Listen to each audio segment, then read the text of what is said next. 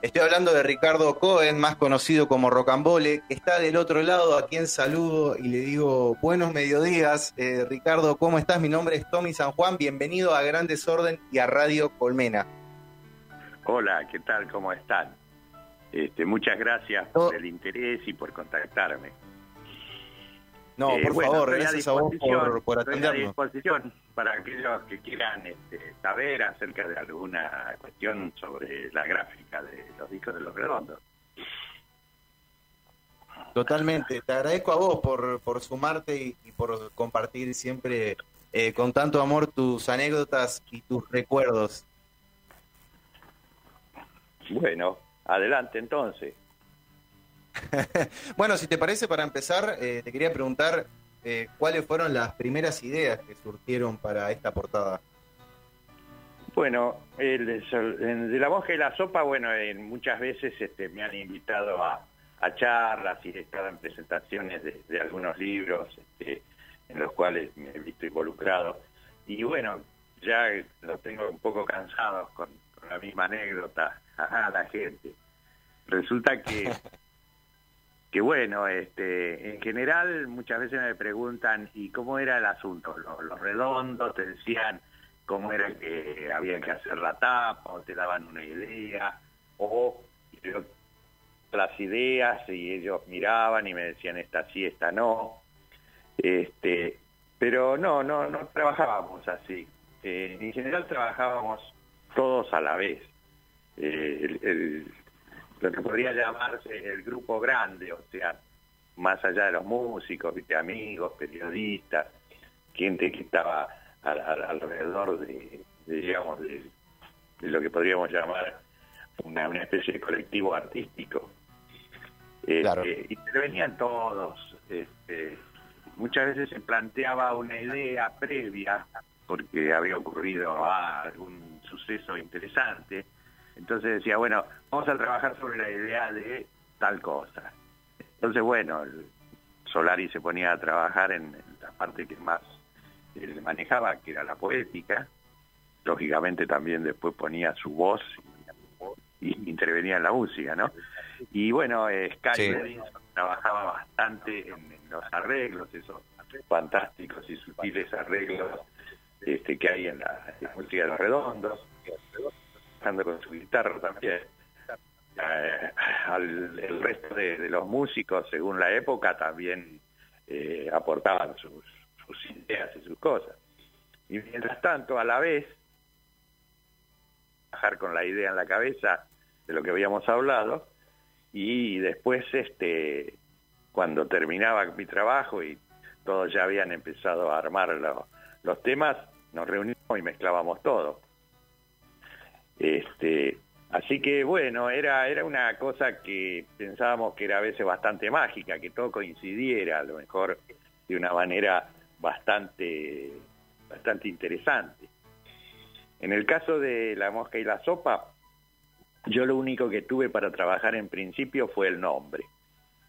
A Solari se le había ocurrido un nombre que era eso de la mosca y la sopa, porque había leído un, un cuento sufi donde había tres sabios que estaban este, filosofando alrededor de un plato de sopa y justo los interrumpía el vuelo de una mosca.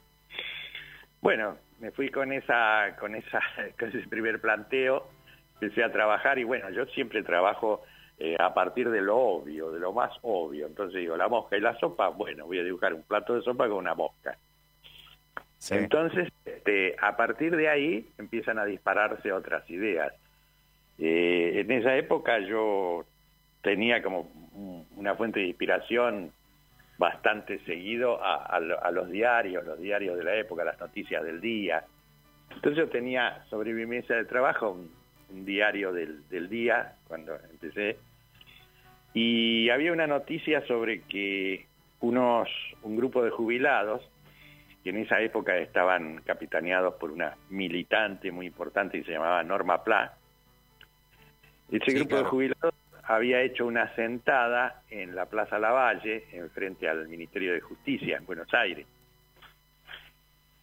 Entonces, este, ahí los diarios decían que bueno, que los, los, este, los jubilados estaban haciendo una olla popular.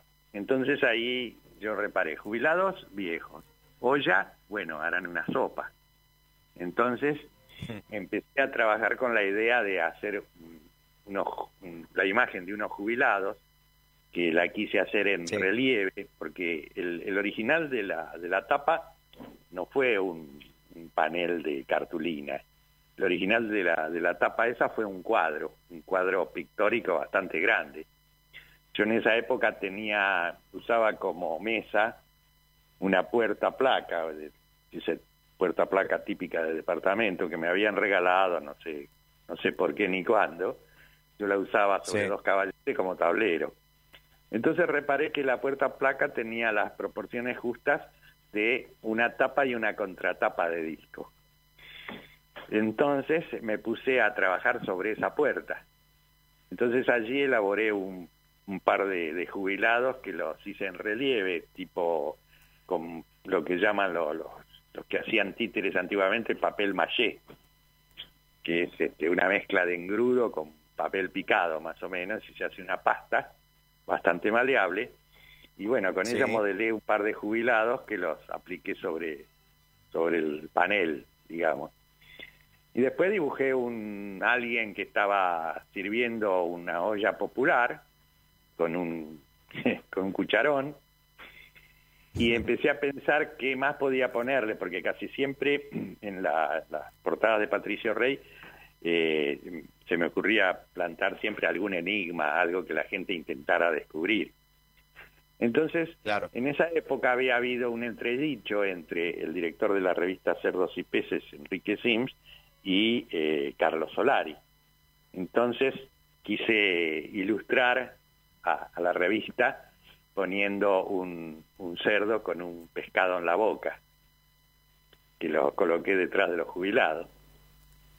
Entonces este, ahí ya tenía más o menos toda, toda una idea elaborada, pero me faltaba, me faltaba un ingrediente. Entonces seguí leyendo las noticias del diario y en un pequeño apartado algunos periodistas, quizás Contreras seguramente, de la manifestación, decían este, que se había visto a una jubilada, algunos jubilados que estaban comiendo gatos. Entonces ahí también se me iluminó un poco la cabeza. Dije, hace una semana yo estuve arreglando la, el techo de chapa de mi taller porque tenía goteras y debajo de la chapa se encontré un gato perfectamente momificado. Se ve que por el sol o porque habría comido algún, alguna rata envenenada o algo así, pero había quedado como un cartón, como una momia perfecta, como esas momias que se ven en los museos.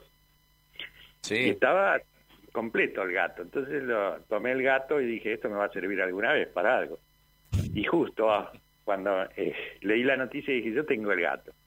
Entonces, este, sencillamente pegué el gato con Poxipol sobre el cuadro y esa fue la tapa de La mosca y la sopa. Wow, wow, qué, historia tan intensa, qué bueno lo, lo del gato eh, momificado, esa historia que, bueno, vos ya habías contado, pero, pero que siempre está bueno recordar la conexión que hiciste, ¿no? Esto de, poder, eh, a raíz de una lectura en el diario, llegar a eso. Bueno, al final dice, el, cuadro lo expuse mucho más tarde también con, con el gato ese embalsamado, este, pegado, ¿no es cierto? Y bueno, causaba un poco de estupor en la gente.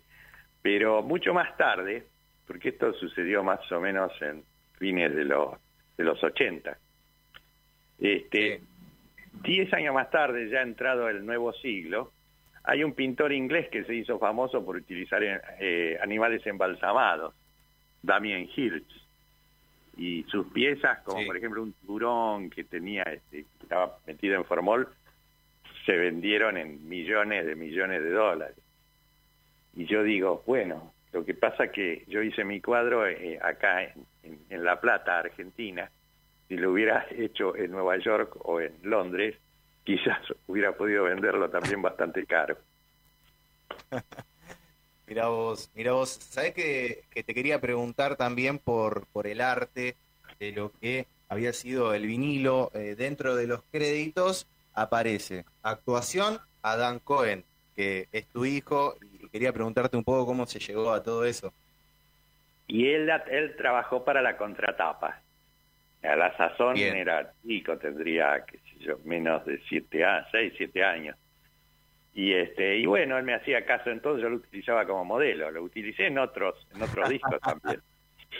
Entonces este, empecé a sacar fotos con una con la cabeza metida dentro de una caja, cosas de esas diversas. Y, bueno, elegimos una de las fotos para ilustrar la, contratapa del disco, donde se ve el museo, el Museo de Ciencias Naturales de la Universidad de La Plata, famoso museo, eh, que se ve como que se está hundiendo en un mar de barro, y en primer plano está la figura de, eh, mi hijo, este, con, con una caja insertada en la cabeza y gritando. Ah, sí, justamente acá la estoy visualizando. Invito también a, los oyentes a que busquen portada de la mosca y la sopa. Estamos hablando con Ricardo Cohen, Rocambole, y, y se lo ve acá Dan gritando como eh, medio perdido con la caja en la cabeza. Muy buena, muy buena. Y de fondo también el museo que, que es hermoso y que también al que no sea platense lo invitamos a que lo visite, ¿no? Cuando se pueda. Sí, sí, es impresionante. Eh, bueno, Ricardo, yo te quería preguntar, ¿cómo? Perdón. Nada, digo, ahí esa fue toda la historia. Perfecto, está, está buenísima, te agradezco mucho por, por compartir todo este recuerdo. Eh, para cerrar, si te parece, te quería preguntar un poco, vos que estuviste desde adentro, eh, ¿cómo, ¿cómo pegó eh, el, el, caso y el fallecimiento de Walter Bulacio, porque fue muy poquito antes del lanzamiento de este disco, eh, en ustedes, ¿no? Y, en todo este trabajo en la mosca y la sopa. Por supuesto, estupor y, tragedia y, tristeza. Obviamente, toda muerte este, nos disminuye y sobre todo una muerte que parece que en algún punto uno está involucrado. Eh, más tarde, después, cada vez que se, se iba a organizar un recital, siempre había como, como una sombra de, de duda, porque decía, mira si por organizar este recital muere alguien, ¿no? Este, pero claro, la, la, la tragedia y lo que sucede uno, uno no puede manejarlo, ¿no es cierto? Así que bueno, este, fue una tragedia muy triste, porque bueno, que un chico muy joven este, muera este, en un calabozo de mala manera es una cosa espantosa. Totalmente. Eh, Ricardo, te agradezco muchísimo por, por compartir tus recuerdos, tus anécdotas y esta historia de la portada de La Mosca y la Sopa. Eh, muchas gracias. No, al contrario, gracias a ustedes. Les mando un saludo, un abrazo y también a toda la audiencia que tengan.